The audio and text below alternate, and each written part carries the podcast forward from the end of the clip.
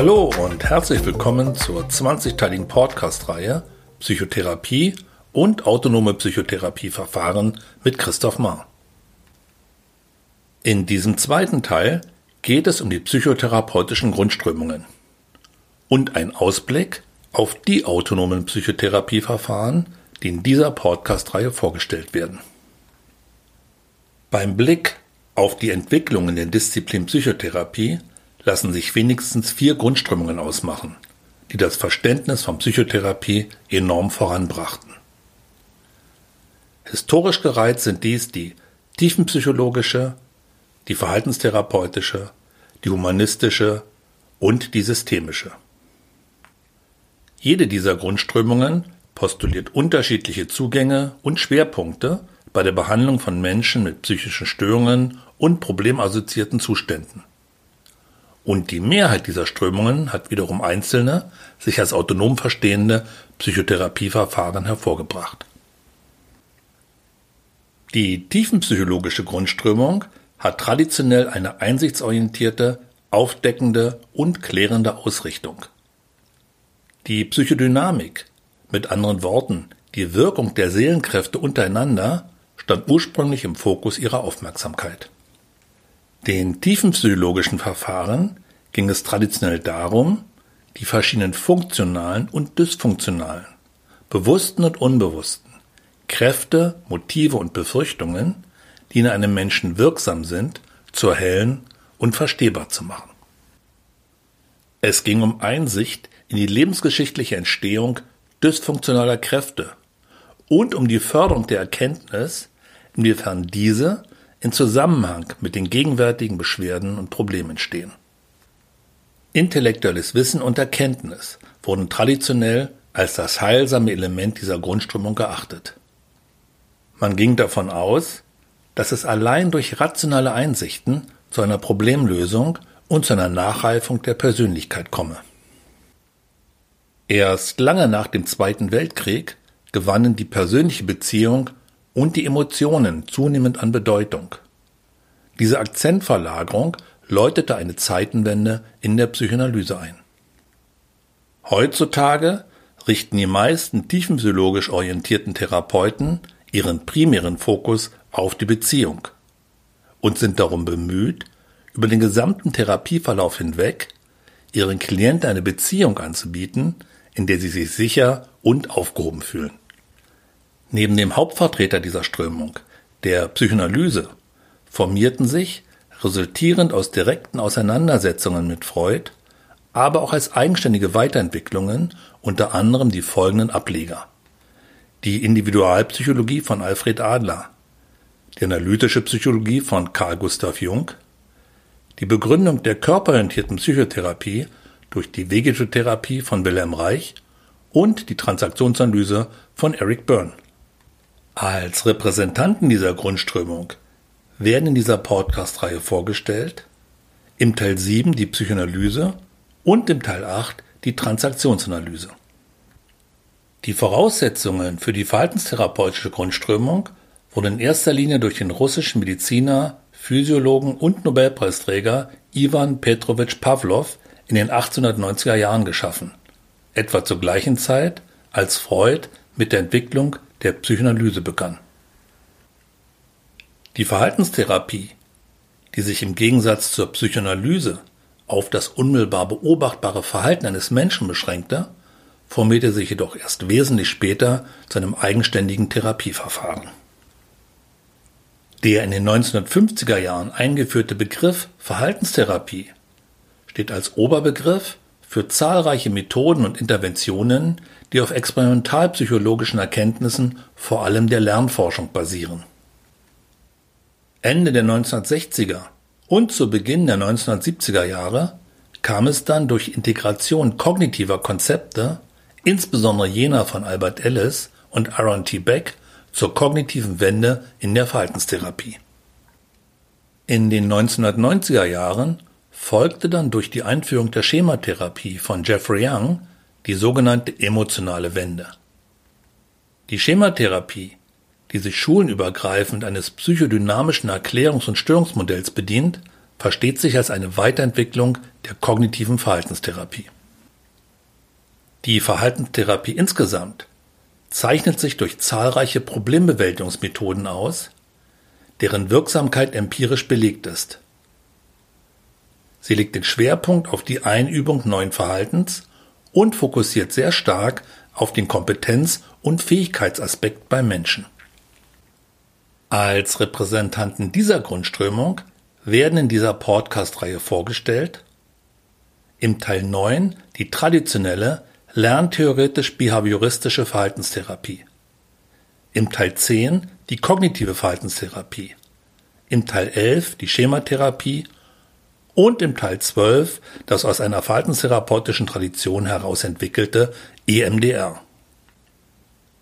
Die humanistische Grundströmung, die als dritte Kraft der Psychotherapie bezeichnet wird, verfügt im Gegensatz zu den tiefenpsychologischen und verhaltenstherapeutischen Konzeptionen über kein homogenes Theoriegebäude. Sie versteht sich eher als ein lockerer Verbund verschiedener Ansätze, denen ein gleichartiges Menschenbild zugrunde liegt. Die Gründungsmutter und Väter dieser Strömung und zugleich die Begründer der Gesellschaft für humanistische Psychologie waren die deutsche Entwicklungspsychologin Charlotte Bühler, der US-amerikanische Psychologe Abraham Maslow und der US-amerikanische Psychologe, Psychotherapeut und Entwickler der personenzentrierten Gesprächspsychotherapie Carl Rogers. Es ging ihnen mit ihrer Positionierung um eine Abgrenzung zum analytischen und verhaltenstherapeutischen Paradigma. Allgemein lässt sich sagen, dass die humanistische Psychotherapie das gesunde und kreative Menschen betont und dass es ihr in erster Linie darum geht, die Selbstverwirklichung voranzutreiben als das höchste Ziel des Menschen. Verfahren und wichtige Vertreter der humanistischen Grundströmung sind das Psychodrama von Jakob Levi Moreno, die Gestalttherapie von Fritz Perls und Lore Perls, die personenzentrierte Gesprächspsychotherapie von Carl Rogers und in neuerer Zeit auch die emotionsfokussierte Therapie von Leslie Greenberg, die im weitesten Sinne eine autonome Komposition aus Gestalttherapie und Gesprächspsychotherapie ist. Weitere wichtige Vertreter der humanistischen Psychologie sind die Analytiker Otto Rank und Erich Fromm sowie die Psychoanalytikerin Karen Horney, die sich dem Freudsch Modell widersetzten und sich von ihm abgrenzten.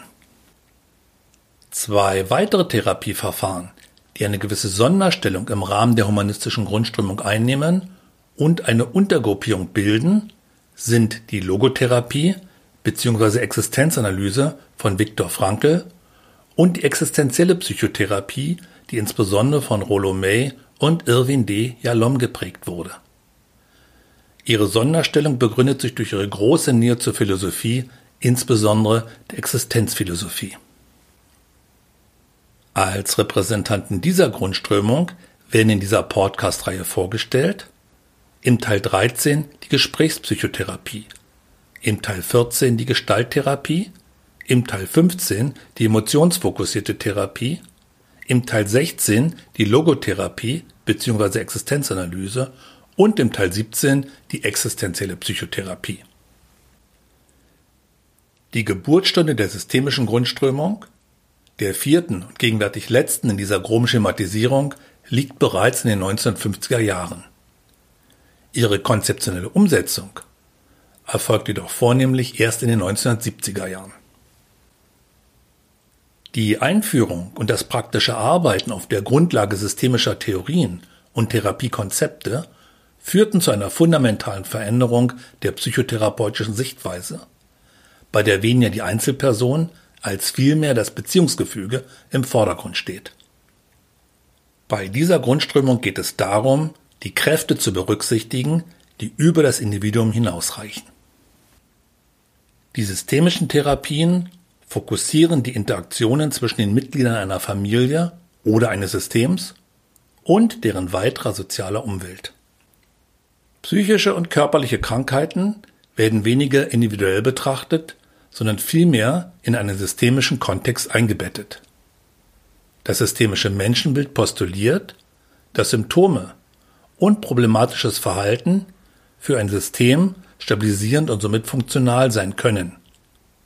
Sie dienen dazu, die Homöostase, das Gleichgewicht eines Systems, insbesondere das der Familie, aufrechtzuerhalten. Das hervorstechende Strukturelement systemischer Konzepte ist die Arbeit mit Familien, Paaren sowie größeren Systemen, also eine Psychotherapie mit mehr als einer Person. Dieses Strukturelement wird auch in systemisch orientierten Einzeltherapien beibehalten. Veränderungsprozesse des einzelnen Klienten haben unweigerlich Auswirkungen auf seine ihn umgebenden Systeme, die es entsprechend zu beachten und gegebenenfalls zu berücksichtigen gilt. Die sogenannte ökologische Verträglichkeit von Veränderungen. Unter dem Oberbegriff systemische Therapien versammelt sich eine Vielzahl von zum Teil recht unterschiedlichen Grundmodellen, die sich wiederum in zahlreiche Untergruppen unterteilen lassen. Als Repräsentanten dieser Grundströmung werden in dieser Podcast-Reihe vorgestellt im Teil 18 die systemische bzw. Familientherapie von Virginia Satir. Im Teil 19 das neurolinguistische Programmieren, kurz NLP, von Richard Bandler und John Grinder. Und im Teil 20 die lösungsorientierte Kurztherapie von Steve DeChaser. Weitere Therapiekonzeptionen, die in dieser Podcast-Reihe vorgestellt werden, sind in Teil 5 die integrative Psychotherapie und in Teil 6 die Hypnotherapie. Wenn euch diese Folge gefallen hat, würde ich mich freuen, wenn ihr diesen Podcast abonniert und positiv bewertet. In der nächsten Folge geht es um den Aspekt, dass Psychotherapie nichts Statisches, keine abgeschlossene Wissenschaft ist, sondern eine Disziplin, die sich ebenso wie wir Menschen in einem ständigen Prozess des Werdens befindet. Weiterführende Informationen von mir und meiner Arbeit findet ihr auf www.institut-christoph-mar.de.